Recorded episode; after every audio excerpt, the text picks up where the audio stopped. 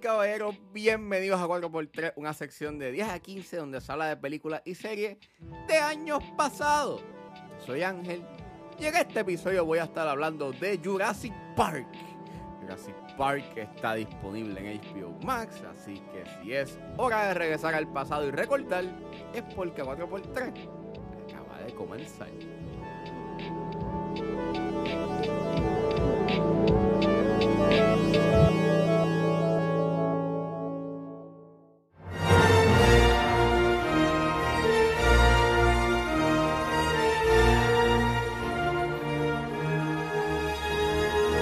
Jurassic Park, dirigida por Steven Spielberg, que es escrita por Michael Crichton y David Kep, basada en la novela del mismo nombre de Michael Crichton. Y el elenco lo compone Sam Neill, Laura Dern, Jeff Goldblum, Richard Attenborough, que en paz descanse, Bob Peck, que en paz descanse Martín Ferrero, B.D. Wong, Joseph Mazzello, Ariana Richards, Samuel L. Jackson y Wayne Knight. Y trata sobre un pragmático paleontólogo que está de tour en un casi terminado parque de atracciones en una isla de Centroamérica que tiene la tarea de proteger unos niños luego de que un fallo eléctrico causara que los dinosaurios clonados del parque estén sueltos.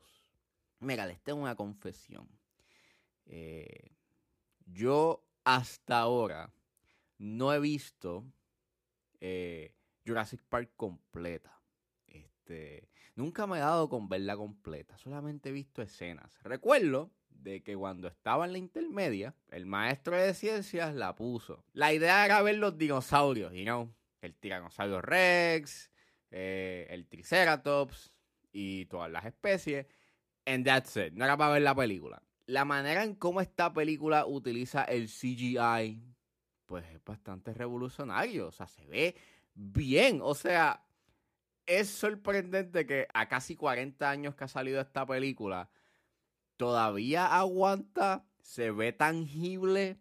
Claro está, hay momentos en donde sí, tú puedes verle que maybe como que el detallado no se compara con algo que ha salido en los últimos años en esta década, pero teniendo como que la idea de que sí, esta película salió en el 93 y sí estaba como que desarrollándose el CGI, pero no era al nivel que tenemos ahora, pues, pues es breathtaking, o sea, es, es impresionante. Más cuando ves la manera en cómo lo utilizan, que pues lo mezclan con efectos prácticos, con animatronics y... Yeah, este... Ya lo en verdad, los animatronics se ven tan, tan brutales en esta película. Like, se ve, vuelvo, no solamente tangible, pero se ve real. O sea, Like, it's impressive. Estabas hablando de Spielberg. Spielberg siempre, o sea, siempre se caracteriza por hacer películas con una buena dirección. O sea, él es un excelente director.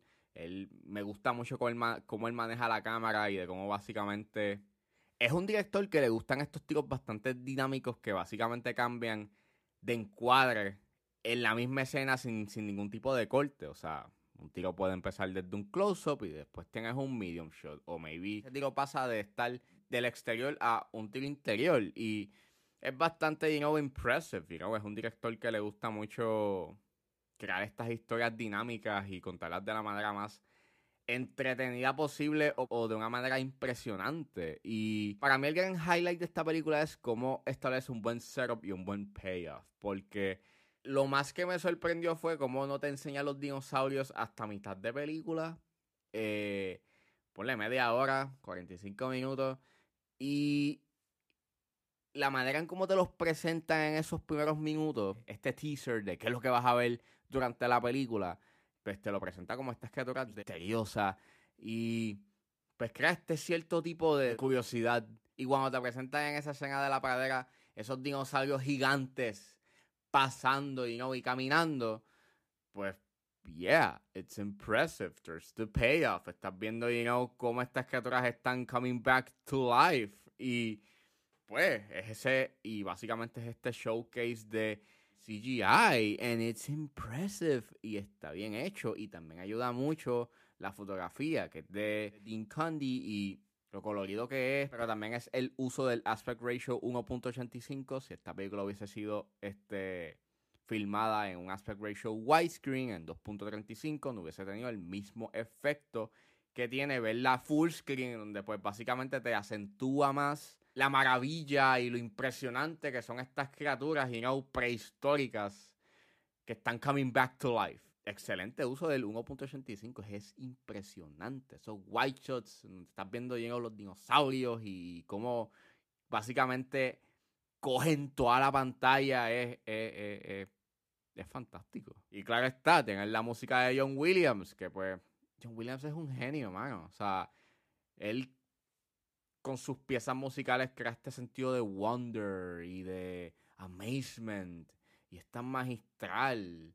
Y, again, John Williams es un genio. Y no es como que el único setup que tú tienes. O sea, me encanta mucho cómo te setea de que el fallo eléctrico que pasa en la película, you know, pues te setean algo de que hay un glitch en el sistema, pero entonces pasa lo que pasa con el personaje de Wayne Knight que hackea el sistema eh, a cambio de pues robarse unas muestras de varias especies de los dinosaurios para eh, sacarle lucro.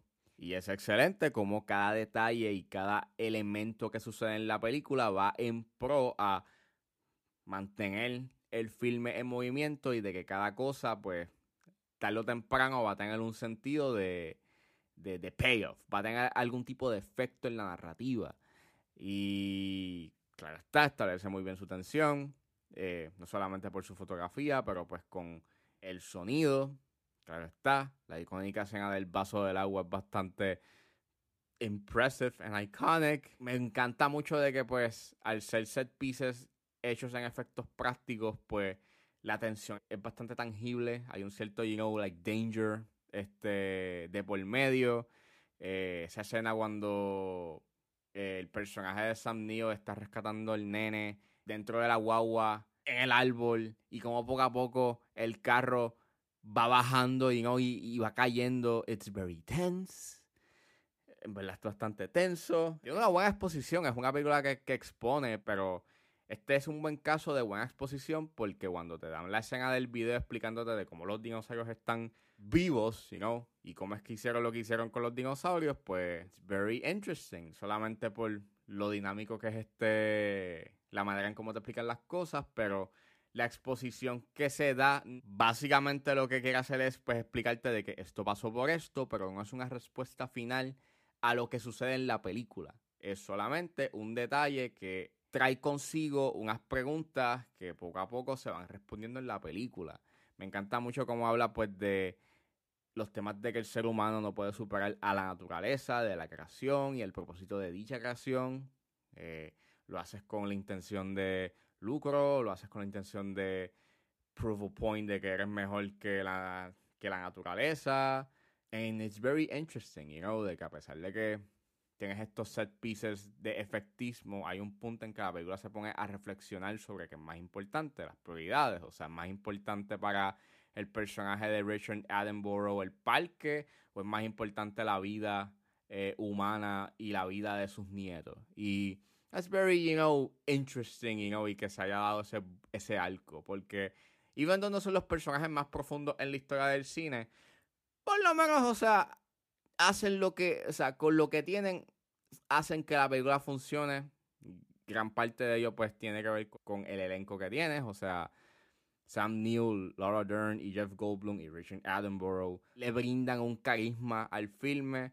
El highlight es Jeff Goldblum, pero todos hacen un excelente trabajo en esta película. En, verdad, es very entertaining. En esos momentos cuando no tienes dinosaurios de por medio, lo que se establece con con las interacciones que ellos tienen, es bastante entretenido. Y pues básicamente eso. O sea, Jurassic Park es un clásico. Entiendo por qué es un clásico, no solamente por lo que trajo a la mesa en términos de CGI, en términos de filmmaking, en términos de hacer cine, pero pues trajo consigo una, una, una película que es sumamente entretenida, que es sumamente excelente. Y yeah, si no han visto desde hace tiempo Jurassic Park, revisítenla. Because en verdad, en verdad, it's really good.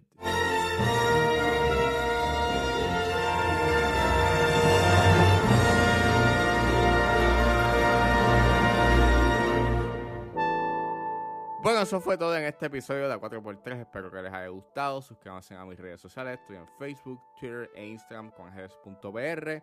Recuerden buscarme su proveedor de podcast favorito como 10 a 15 con Ajes Serrano. Gracias por escucharme.